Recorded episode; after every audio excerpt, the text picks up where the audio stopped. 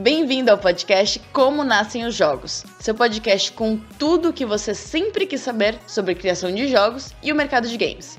Com vocês, seus apresentadores Robert Coelho e Tomás Queiroz. Olá, jogadores, game designers, autores, criadores e inventores. Olá, aspirantes, curiosos e sonhadores. Sejam bem-vindos a mais um episódio desse podcast que busca desvendar todos os mistérios a respeito do nascimento dos jogos. Eu sou Robert Coelho eu sou o Tomás Queiroz. Cara, eu sempre fico. Só, eu sempre fico com muito inveja das apresentações do Robert. O Robert sempre faz uma apresentação né, grandiosa, chamando todo mundo. Eu só falo, eu sou o Tomás Queiroz e esse aí é o Robert. Manda bala. eu, eu ia perguntar Desculpa, eu ia perguntar se você estava lendo ou se você improvisava isso. Parecia que eu estava falando naturalmente? Sim. Porque, é, não, eu escrevi, mas eu tô. Mas é, você. É, o, é o background, né? O background é. de teatro do cara é, fazer tem... isso. Faz escola, aqui tem escola. Eu ia perguntar se você estava improvisando. Muito bom. E hoje nós temos aqui a satisfação, a honra de receber ele, que é o autor mais querido do cenário nacional de jogos de tabuleiro e que provavelmente é o autor de maior destaque no cenário internacional também. Coautor aí de grandes sucessos como Sheriff, Sheriff of Nottingham, o Quartz, o Floresta Encantada. Ele que é o meu grande amigo Sérgio Alaman. Seja muito bem-vindo, Sérgio. Obrigado, muito, muito obrigado, Tomás. Muito obrigado, Robert. Prazer estar aqui com vocês. Cara, eu tô muito feliz, uh, Sérgio, tô muito feliz mesmo que tu aceitou o convite de estar com a gente, sim, porque tu realmente é uma inspiração, assim, não só para mim, como sei pro Robert, e para diversos game designers, assim, né? A tua, a tua carreira é, é uma carreira, assim, de, de, de, se dar inveja, assim, e é muito legal ver tudo que tu conquistou, assim, e, e poder estar trocando essa ideia contigo aqui, revelando um pouco mais aí de, de como foi essa, essa tua jornada, assim, eu tô bem feliz e eu acho que o nosso público também vai gostar muito de saber um pouco mais de o, como, como foi a, a jornada de Sérgio Ralaban até, até o estrelato. a gente convidou o Sérgio porque a nossa ideia hoje era falar um pouco sobre como que é essa relação do autor com a editora no mundo dos board games. É, como é que pode acontecer esse encontro, esse primeiro encontro, e como é que ele evolui um, de um encontro para um date mais sério, vamos dizer assim, né? E talvez um namoro, né? Talvez certo, um né? namoro, né? Se dá casamento, não sei como é que funciona. Cada caso é um caso, tico-tico no fubá e tudo mais. É, bom, para quem não sabe, o Sérgio ele já está no ramo dos jogos de tabuleiro há um certo tempo, né? Quando ele chegou, tudo isso aqui ainda era mato, né? então ele tem muita história para contar para gente aí de, de, de várias, várias instâncias, vamos dizer assim, né? E acho que a gente podia começar essa conversa, Sérgio, falando um pouco sobre como que foi os seus primeiros contatos com as editoras no Brasil lá no início da, da sua carreira, né? É, no, você, os seus primeiros, não existia o mercado de nicho ainda, né? Como a gente chama hoje o, o mercado dos jogos de hobby, né? Dos board games, como modernos e tal. É, era o mercado de massa que, que, que, que predominava. E, e como é que foi tentar é, conversar e, e, como que nasceram essas primeiras conversas, como, como que funcionavam esses primeiros contatos? Primeiro, obrigado pelas, pelas palavras carinhosas, Tomás. É, é, e, de novo, obrigado aos dois pelo convite aqui para participar do, do, podcast. Tentando responder, Robert, quando tudo era mato, na verdade, eu também eu não era o Sérgio Ranaban. Você então, era um então, bicho do mato, né? Eu era um bicho do mato. É, é, naquele momento, existiam, quer dizer, existem outros autores que, que já trabalhavam nesse segmento, segmento de massa, uhum. e que continuam trabalhando hoje no segmento de massa. E eu era um novato, eu era um cara, eu, junto com o André e com a Silvia, né, éramos três caras absolutamente novatos tentando emplacar o nosso primeiro jogo, né. Tinha a primeira facilidade que era no Brasil, né. É, e segunda facilidade é que mesmo empresas maiores, né, você pensar Estrela, Grow, Toaster é, é, e outras empresas, elas, nenhuma delas tem, tem equipe de desenvolvimento interna. Né? Assim, às vezes a gente pensa, né? pelo menos eu, eu, eu, imaginava, que fabricantes de brinquedo tinham equipes de desenvolvimento, né? fabricantes grandes. É, e não tinham, não, não, não tem. Não tinham e não tem. Se você pensar até. É, é, lógico, tem, tem a equipe de desenvolvimento, mas não tem a equipe de criação. A possibilidade de você levar uma ideia nova para um editor no mercado de massa sempre existiu, né? E a gente um pouco sabia disso. A gente estava começando, a gente estava tentando entender o que era esse mercado, estava voltando a jogar, na verdade, tanto a Silvia, o André e eu, é, é, nós, enfim, tínhamos aquela lembrança de jogar na infância, mas depois a gente teve um hiato aí que a gente não jogou nada. A gente estava voltando a jogar jogos de tabuleiro e estava começando a conhecer os jogos de fora. A gente conheceu Catan e, e vários outros jogos que, que a gente estava, de algum jeito, trazendo, importando para o Brasil fundamentalmente através de viagens de parentes, né? Mas é, era, era o, o, melhor método na época. E, enfim, a gente foi meio que na cara e na coragem. Enfim, tinha essa noção que esse mercado compra ideias. Uh, uh, o Maurício Gibrin, que você conhece, vocês conhecem, né? E o André tinha essa informação que eles tinham vendido um jogo para a Grow e ganhado muito dinheiro. Isso também era uma coisa. Isso era a nossa grande cenoura, né? Naquele momento.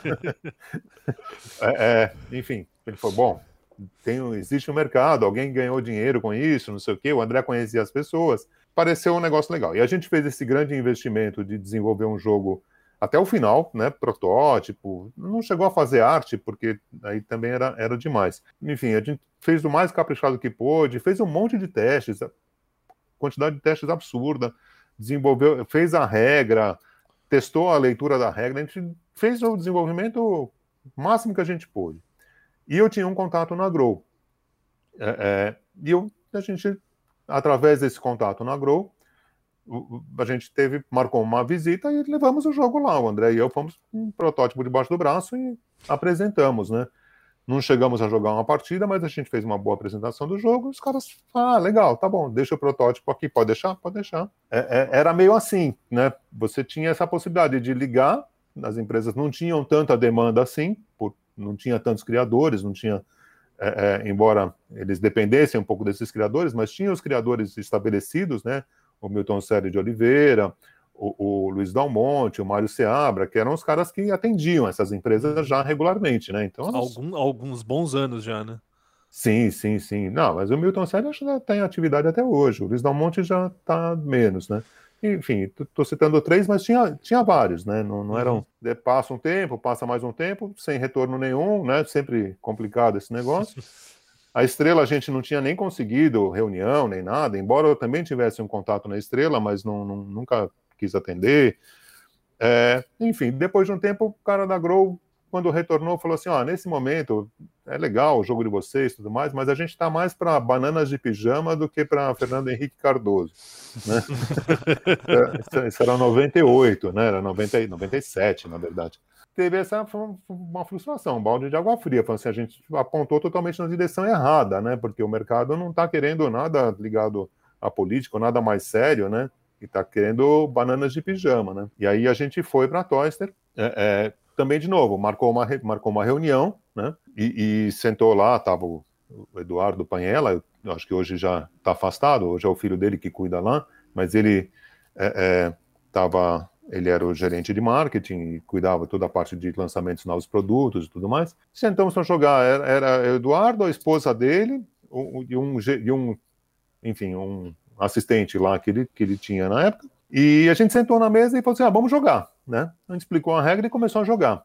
Foi surreal, porque isso é uma coisa que nunca mais aconteceu na minha vida. Foi só, e foi no primeiro jogo, olha que, que coisa. No meio da partida, ele fez uma jogada boa, né? Que ele fez um combo de cartas lá, conseguiu ganhar um monte de votos numa única rodada. Pegou um avião, fez não sei o quê, fez, fez um monte de ações lá e conseguiu combar um monte de coisa. E aí ele falou assim: ó, desculpa, eu vou ter que sair, eu tenho uma reunião agora, não sei o quê. E ele saiu. Ah, você continua a partida, botou o cara para o assistente, continuou no lugar dele e a gente continuou jogando. Quando ele volta da reunião, do Eduardo, ele vem e fala assim: olha, esse jogo eu gostei, achei muito legal. E eu tô com um buraco, na verdade, na, na minha grade, porque agora eu, eu tinha uma, um, um lançamento previsto para a Semana da Criança, e que era um jogo que eu encomendei para um autor, mas ele não me entregou, e eu estou com esse buraco na, na, na, enfim, no catálogo, e eu preciso lançar um jogo. É, e eu gostei muito do jogo de vocês, eu vou lançar o jogo de vocês. Caramba. A gente jogou meia partida. e, e assinou cara, na hora. E o cara assinou na hora o contrato.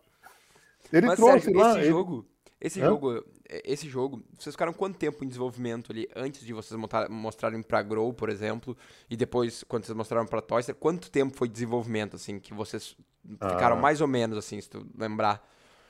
Sei lá, acho que por volta de um ano. Não, não, é, por volta de um ano um a gente ano. deve ter é legal, é que, nele. É muito legal isso, né? Porque Uh, tu tá contando isso, né? de novo, é, faz mais de 20 anos essa história, né?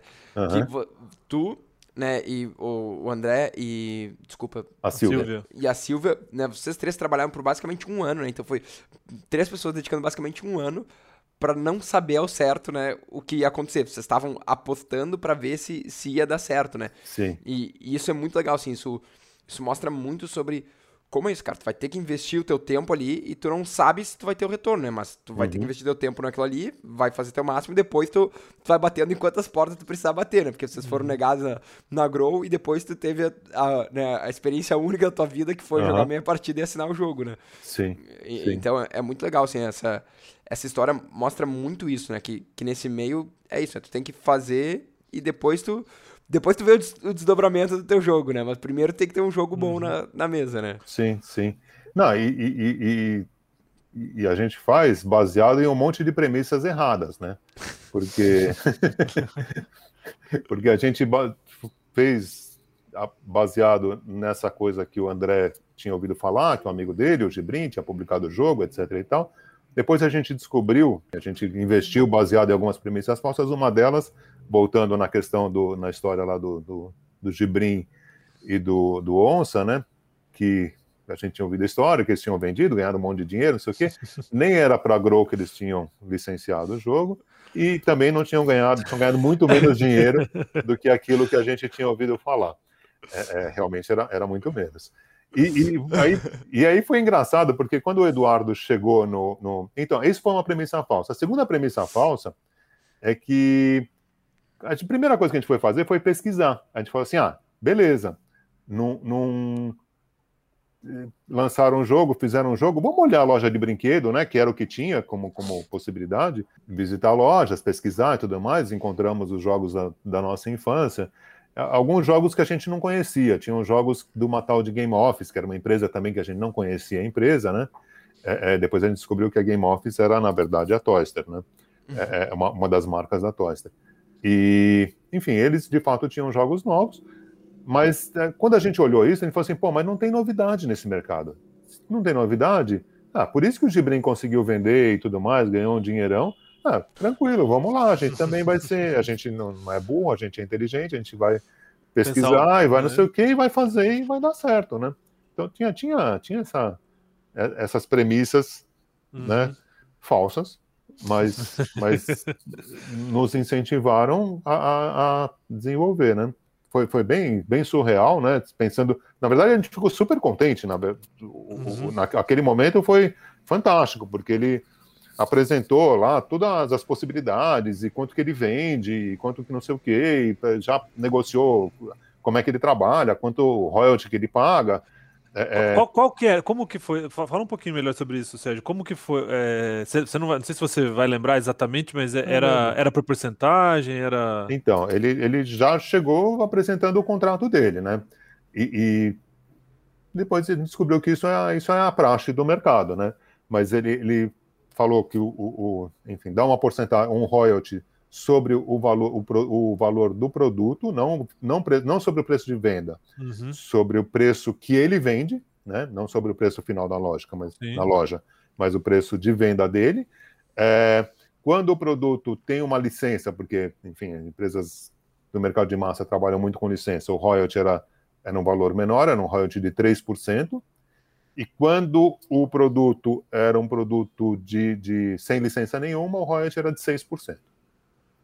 É, o... é, o, é o padrão que, que a gente sempre manteve, assim, né?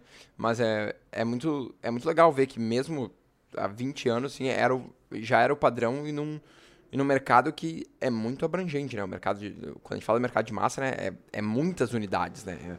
É, é, é, muita coisa, assim, né? Então, é legal ter, ter essa participação, assim, esse reconhecimento, porque no fundo, né, dar um percentual, dar um royalty é um reconhecimento do, do bom trabalho do designer, assim, né? Uhum. O quanto ele, uhum. ele faz. E é legal, eu acho, a gente só fazer um, um parênteses rapidinho sobre a questão do que o Sérgio comentou do preço de preço de não de loja, o preço de distribuição seria, né? Porque uhum. para quem para quem não sabe, né, a fábrica, né, as editoras, elas fabricam os jogos e elas vendem para loja muito abaixo do que a loja vende para o cliente final, né? Normalmente. Porque, afinal de contas, a loja tem que ter o lucro dela, né? Tem que ter o lucro dela. Então, normalmente é em torno de 50%, 60% às vezes em alguns casos. É, no, no, mercado é... de massa, no mercado de massa é, essa diferença é maior, né, Sérgio, do que no, no de nicho. Até, por, até, por, até porque a, a, a, produção no mercado de massa ela sai muito mais barato, porque você está produzindo numa escala bem maior.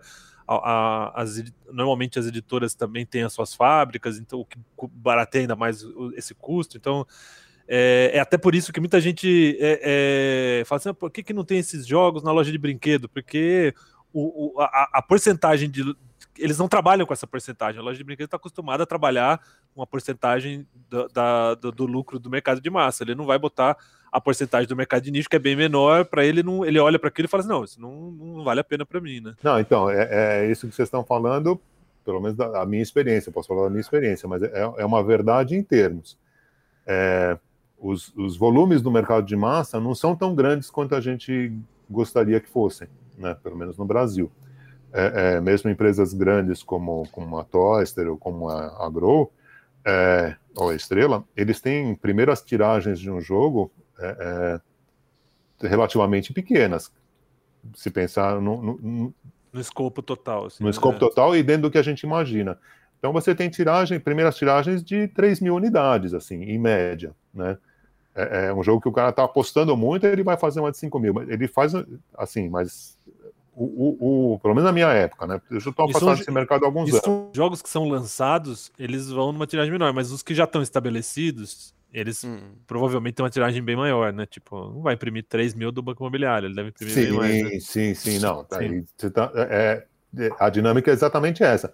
O cara, o, o jogo que ele está lançando, ele vai fazer uma tiragem de 2 mil, 3 mil unidades. Play safe. Por aí. E ó, dependendo do, do prazo que essa primeira tiragem esgotar, ele vai logo fazer uma segunda. E a segunda ele vai estar tá calibrando em relação à primeira. Então, se isso uhum. esgotou rápido, ele vai fazer uma segunda provavelmente maior. Né? Uhum. Né? Agora, se isso demorou para esgotar, talvez ele não faça a segunda. E, na verdade, o que acontece é isso a grande maioria dos jogos, mesmo no mercado de massa, não tem a segunda tiragem, eles têm só a primeira tiragem. Quando ele, o, o, o editor, quando ele faz, ele faz assim, ah, vou fazer 3 mil unidades, ele sabe que ao longo de um ano, um pouco mais de um ano, ele vai vender essas 3 mil unidades. No, no, no, pior cenário, né? Uhum. Ou, ou, no cenário médio, né?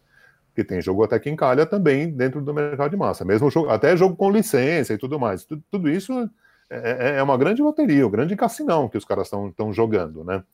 É, é, enfim, mas quando o Eduardo nos apresentou o contrato, ele nos apresentou o melhor cenário. Então ele falou assim: não, eu vendo. Falar, mas eu vendo 10 mil unidades por ano de qualquer jogo. Mas não é verdade, entendeu? Porque ele não, não vendia, ele não, não, vendeu, vendeu menos de 10 mil unidades do, do Corrida Presidencial, que teve só Teve, teve, acho que a primeira e talvez uma segunda tiragem, porque ele lançou logo na, na Semana da Criança. E Semana da Criança é uma época que, que vem, também tem isso, bem, tem, né? tem, as datas, né? No, no, no, mercado de massa tem, tem, os, tem essas coisas, e as datas são fortes, realmente isso, uhum. isso alavanca muita coisa. Porque a licença vai alavancar a venda, e também porque ele está pagando os royalties da licença, então ele quer diminuir o royalty do autor na teoria é legal. Agora, eu lancei um monte de jogo com licença que não vendeu nada né? Que vendeu a primeira tiragem e terminou por aí. Aí eh, ganhei uma merrequinha de uma merrequinha, pagava um jantar, assim. Não era, não era uma grande maravilha. E exatamente, se, se teu royalty é metade, então a licença tem que vender no mínimo o dobro para te compensar, para tu tá no igual, né? A, a, licença tem que vender o dobro, né? E eu acho que é muito louco tu ter falado sobre isso, né? Sobre no, o fluxo de vendas que eles têm, porque no mercado de massa, diferente do mercado de nicho, né? E antigamente mais ainda, né?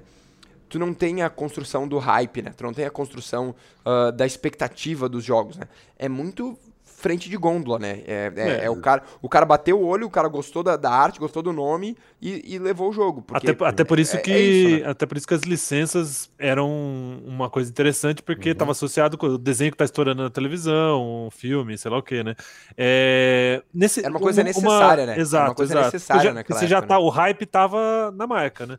Isso. Uma curiosidade a respeito desses licenciados, normalmente era uma demanda, Sérgio. A, a editora entrava em contato com você e falava assim: olha, a gente tá com a licença do Cavaleiro do Zodíaco aqui uhum. e traz um negócio aí pra gente dar uma olhada. Ou você levava alguma coisa e eles falavam, pô, isso aí ficava legal com a cara do Cavaleiro do Zodíaco.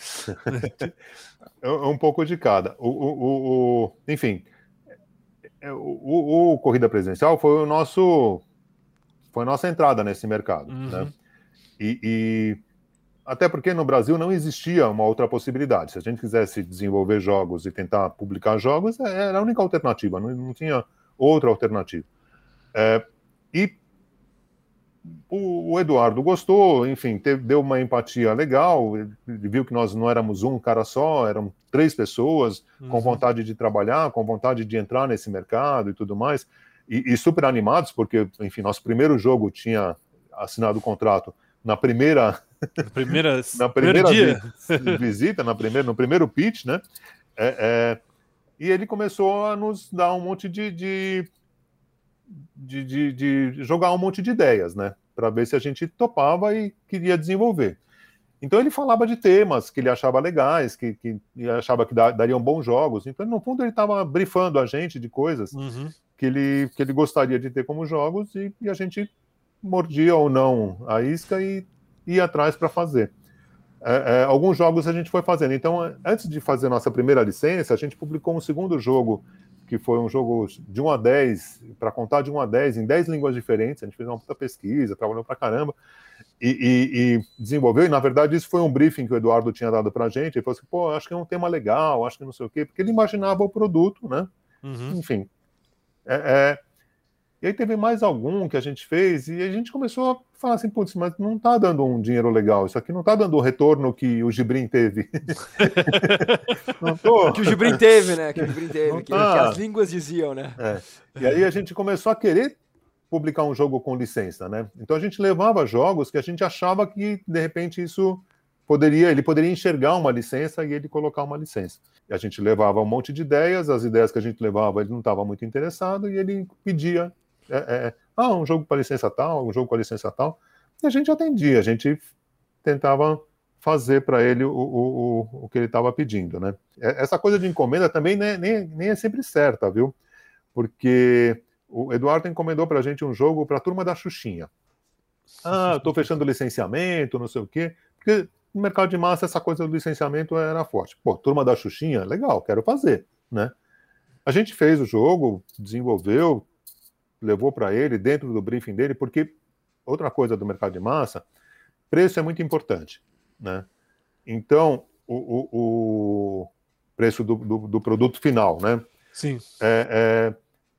Então, quando ele, quando ele passa um briefing, ele está passando um briefing não só do tema, ele está passando um briefing do que eu quero como produto, tamanho da caixa, Quantos vai ter tabuleiro, não vai ter tabuleiro, enfim, o, o preço final, que, que eu...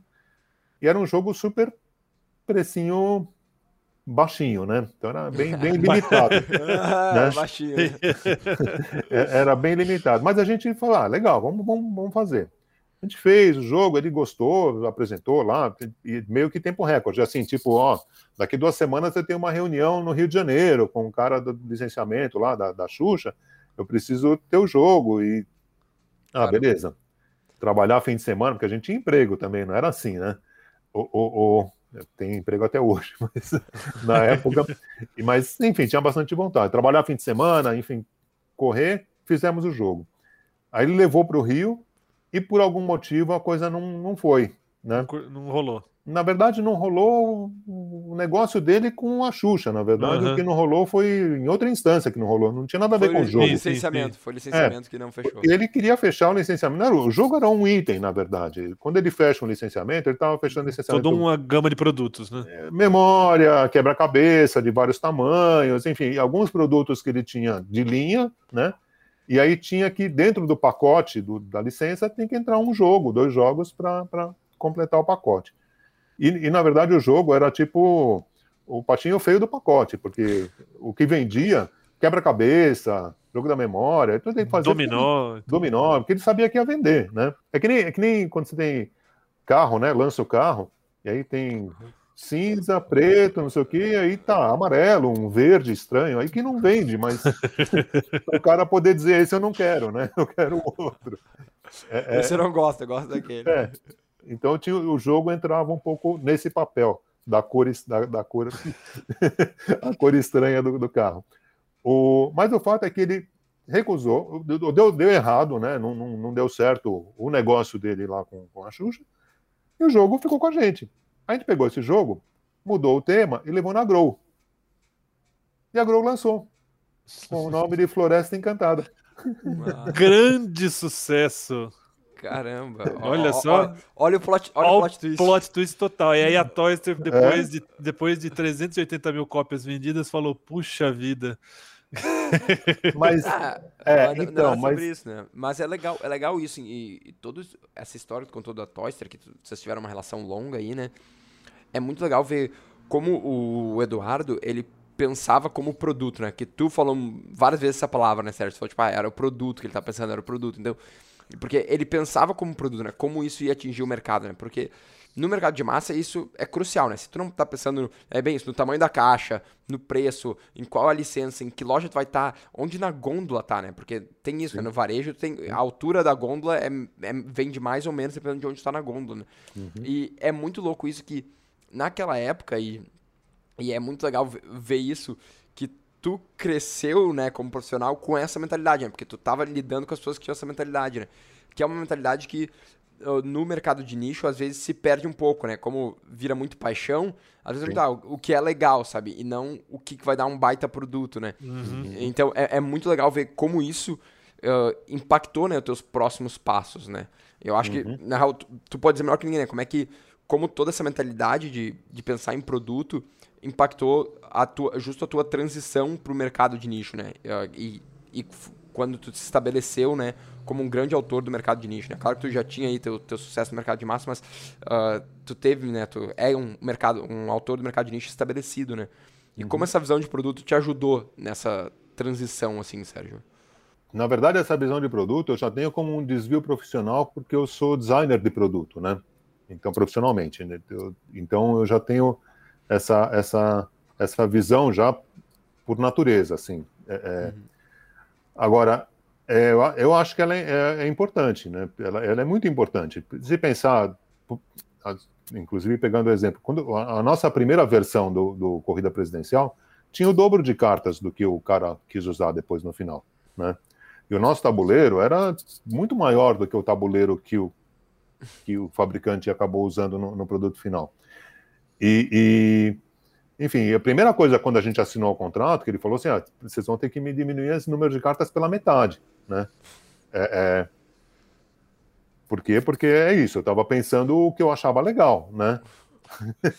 e aí já tivemos o primeiro, o que é, o que é muito razoável. Essa questão de, de, de pensar o produto, ela, ela para mim sempre teve presente.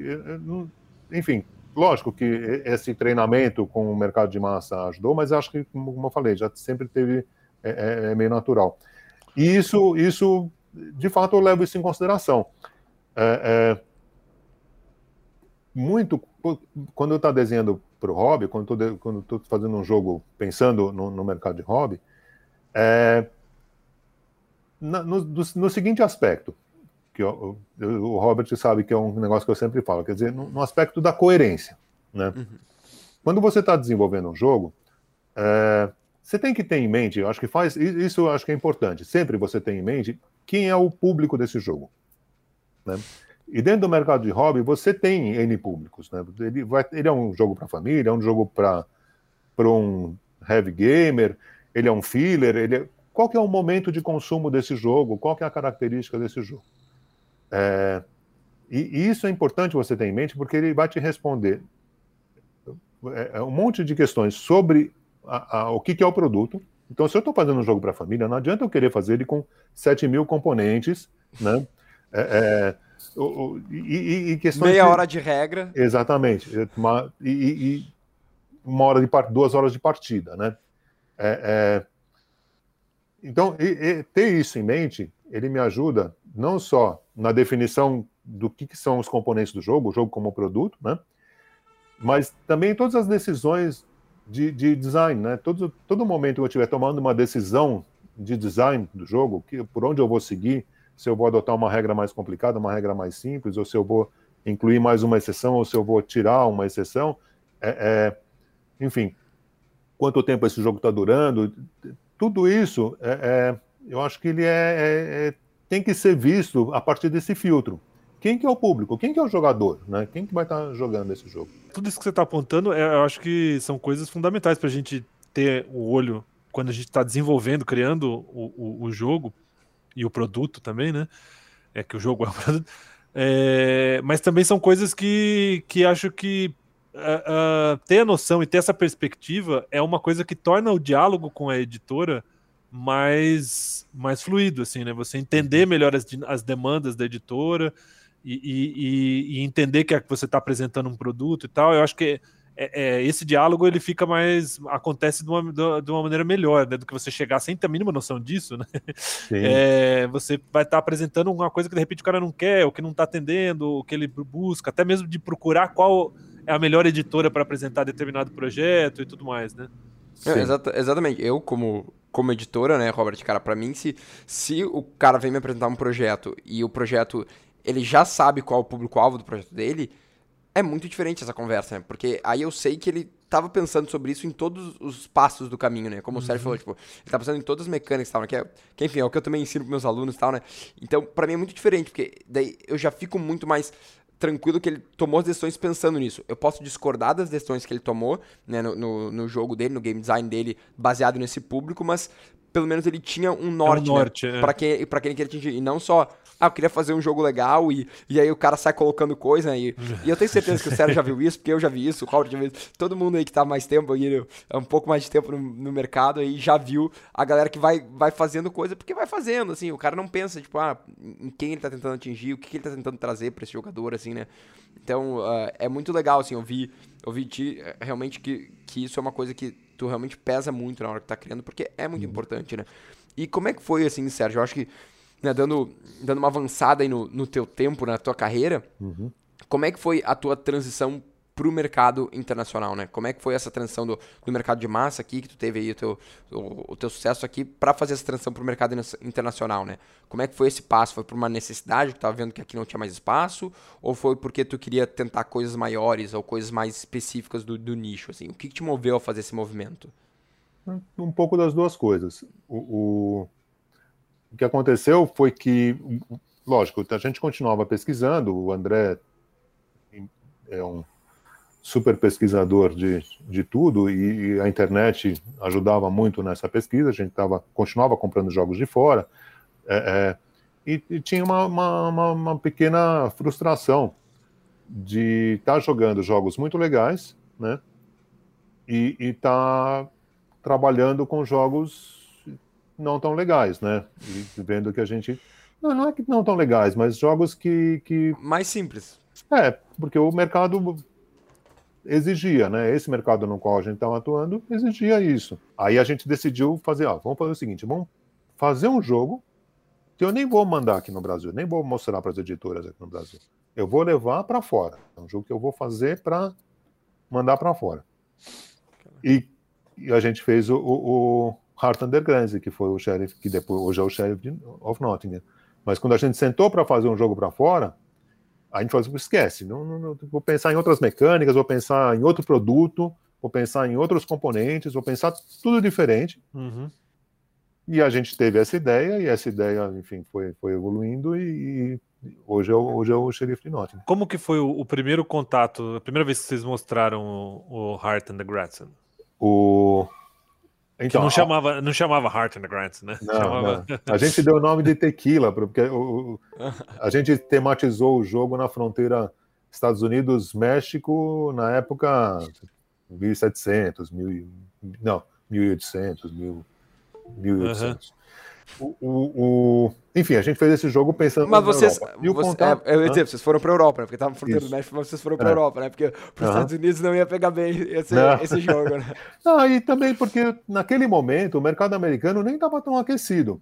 Era um, uhum. era um momento que o mercado europeu era muito mais aquecido do que o mercado americano. Todas as ideias novas, essa coisa do Eurogame estava tava realmente indo da Europa para os Estados Unidos, e isso depois teve um aquecimento no mercado americano. O, o, e aí o que aconteceu? O André, nas pesquisas dele, ele começou a pesquisar bastante. Pesquisava para comprar, pesquisava não sei o quê, e o André ele, ele, é bem sistemático. Então ele pegava todos os lançamentos, a feira de Essen, tá? A gente começou a acompanhar. É, é, o André tabulava todos os jogos que foram lançados, quem eram os autores, quem eram os editores, cada autor, quantas, quantos jogos tinha lançado. Ele, ele fazia uns. O André era. Ele começou a visitar os sites das empresas e ver como é que as empresas recebiam o jogo, como é que era uma, uma submissão porque a gente tinha esse desafio de mandar um jogo é, é, é a partir do Brasil, né? A gente não estava nos nossos planos viajar, não, não, não, era, não era essa o, o, o nossa nossa e lá e fazer a reunião que vocês fizeram com a Grow, né? É, não, não, então, a gente sabia que a gente estava longe, né? E a gente, aí a gente desenvolveu o jogo. Foi um período, foi um trabalho longo de desenvolvimento do jogo. E aí esse jogo a gente fez isso, de novo, a gente fez tudo que a gente fez no, no, no corrida presidencial. Escreveu a regra em inglês, fez teste de leitura de regra em inglês. O jogo está indo para lá, eu não vou estar tá lá. O cara tem que ler e entender esse negócio. É, é, fez o protótipo o mais bonitinho possível tudo mais. E começamos a mandar e-mail. E-mail para as empresas, e-mail para as editoras, e-mail para uma, e-mail para outra, e-mail para outra. Ninguém estava muito interessado. Né? O, o, na verdade, a gente tinha feito uma experiência antes, mas era só como experiência de mandar e-mails que a gente fez o, Floresta Encantada. A gente fez uma versão é, é, mais, mais brasileira, então era, eram índios andando na floresta e tudo mais. Gente deu o nome de Xingu para o jogo, para a versão, né? Era o mesmo jogo, só tinha. E esse a gente mandou pra, por e-mail para várias editoras e algumas, acho que uma ou duas pediram protótipo, chegaram a pedir protótipo e depois recusaram o jogo mas já tinha sido um, um balão de ensaio. Contato, é. É. Aquele, na verdade, assim, tinha, tinha uma coisa que a gente escrevia que abriu o olho de qualquer um, que a gente falava que o jogo já tinha vendido, sei lá, mais de 200 mil cópias no Brasil. aí qualquer um fala, ah, deixa eu ver esse negócio. De, deixa eu dar uma olhada para ver como é que é isso aí. Isso, até hoje é assim, na verdade. Manda um e-mail, se o cara se interessa pela descrição do teu. Lógico, no primeiro e-mail, hoje tem a meio cell sheet, né? Mas no fundo, esse primeiro e-mail é uma pseudo cell sheet, né? É, é, você vai falar, vai falar do jogo, vai falar rapidamente das mecânicas do jogo, vai falar a idade, público-alvo, né? Onde ele se encaixa. Ao você escrever esses quatro ou cinco itens, você no fundo já está dizendo para o cara, isso que a gente falou agora há, há pouco, você já está dizendo para o cara que você já pensou no público-alvo desse jogo, né? Que eu estou dizendo assim, um jogo para dois a quatro jogadores, duração de 20, 30 minutos, um jogo para família. Ah, tudo bem, tá coerente, o cara me... né? As mecânicas que eu estou usando são essa, essa, essa. O tema do jogo é esse aqui, né? Te interessa? Posso te mandar uma, uma... um protótipo. Um protótipo. Um protótipo não, posso te mandar a regra. Hum. Né? O cara vê isso e aí ele fala: ah, beleza, pareceu legal, quero ver a regra. Aí o cara pega a regra, se o cara achar legal, aí ele vai te pedir um protótipo. É assim que funciona. É, é, hoje, você numa cell sheet, você tem que colocar, além de tudo isso, assim, o que, que teu jogo tem de diferente, por que, que ele faz, por que, que ele, ele, o pessoal gosta de falar stand out, a gente mandou nesse, dessa forma, né, seguindo esses passos. Uh, a primeira editora que se interessou pelo jogo foi a Hansin Gluck, que testou o jogo, chegou a pegar protótipo e tudo mais, testou, mas no final acabou desistindo, não, não, não se interessando. E a Cosmos, que, que para nossa felicidade, se interessou pelo jogo, pediu protótipo, pediu tudo, testou, e aí foi uma curiosidade, porque eles fizeram um negócio que também foi uma novidade para a gente. O, o, eles falaram assim, puta, gostei do jogo e tudo mais, só que eu não vou publicar ele, não tenho perspectiva de publicar ele no curto prazo. Eu quero que assinar com vocês um contrato, a Cosmos, depois de ter testado o jogo, né? é, é assinar um contrato é, é, segurando o jogo por um ano. Vocês não mostram para mais nenhum editor. A gente fica com, com o jogo preso para a gente. É, vou te pagar um valor por isso. E daqui a um ano eu decido se eu vou publicar o jogo ou não. Aí a gente faz um novo contrato. Ah, beleza, tá bom. Fazer isso, né? O melhor que a gente conseguiu. E ele te pagava, eles te pagavam por esse contrato de, sim, de, sim, de sim, exclusividade? Sim. Ah, claro. sim, não, ele me pagava, fazia um contrato, eu me comprometia a não mostrar o jogo para mais ninguém, e ele me pagava um valor a reserva o jogo. É, o valor da reserva. Isso. Pela vigência do contrato, um ano. Ah, beleza, vamos fazer, né? A gente assinou o contrato, quer dizer, a gente não assinou o contrato, a gente topou, porque tudo a conversa por e-mail, né? Mandou um e-mail, uhum. né? A gente aceitou, beleza.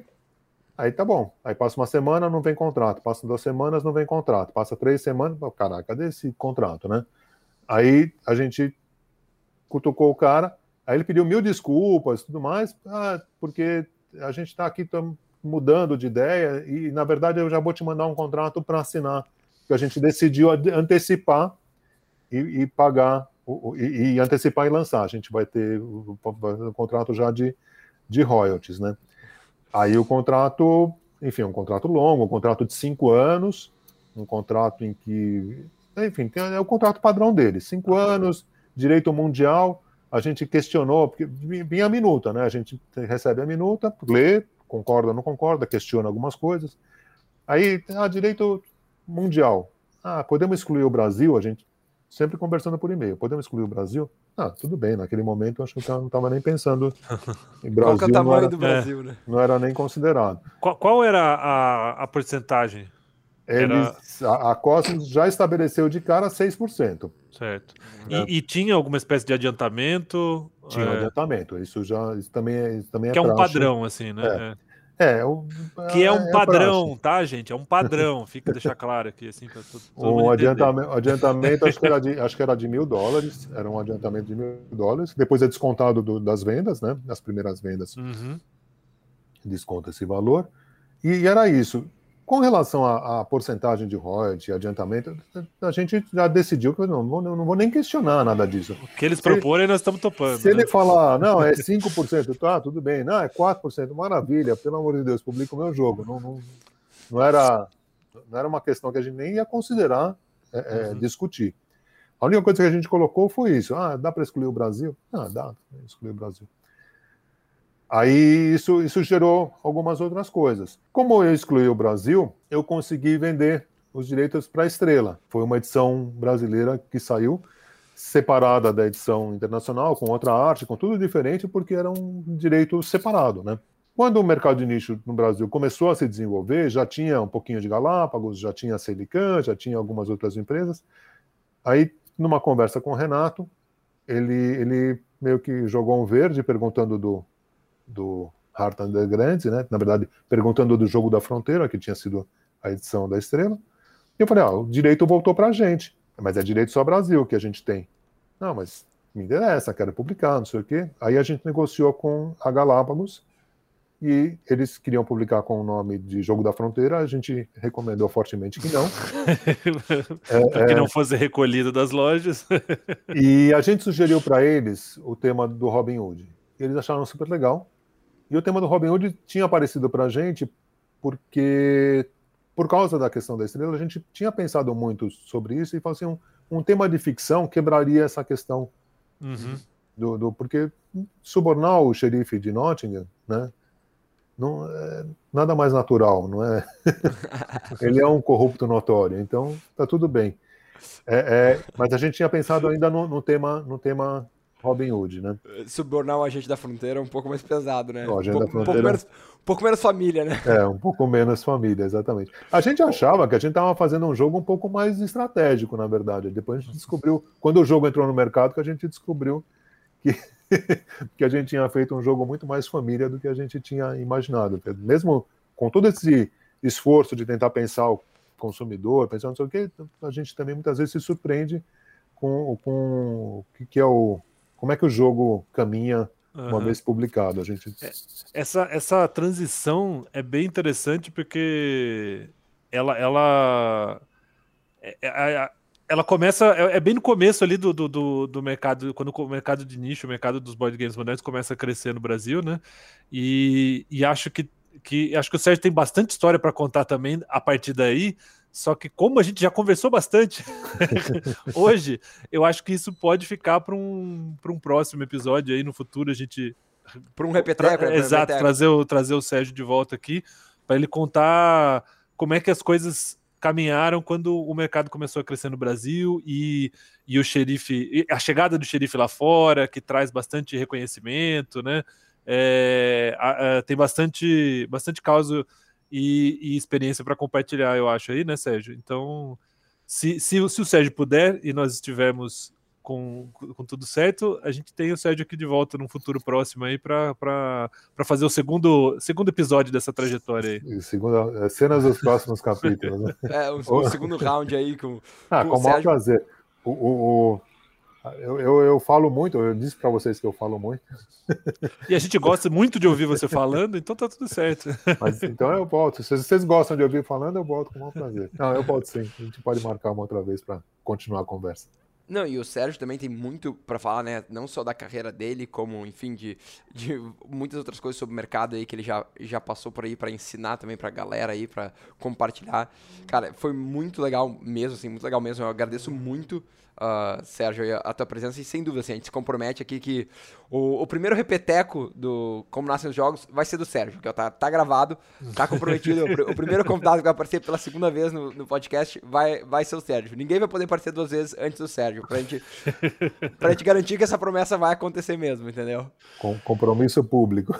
Isso. E, e Sérgio, agradecer é, você ter aceitado o convite. É, é, não é mentira isso que eu, que eu, disse, que a gente gosta muito de, de, de ouvir você falando, a gente, porque eu, eu acho que muitos conhecimentos se constroem a partir da, da, da troca de experiências, até é, é, esse é o, o, mote, inclusive, do, do, do, do podcast aqui, é, é trazer o pessoal para bater papo, contar história e a gente construindo construindo conhecimento aí, trocando figurinhas.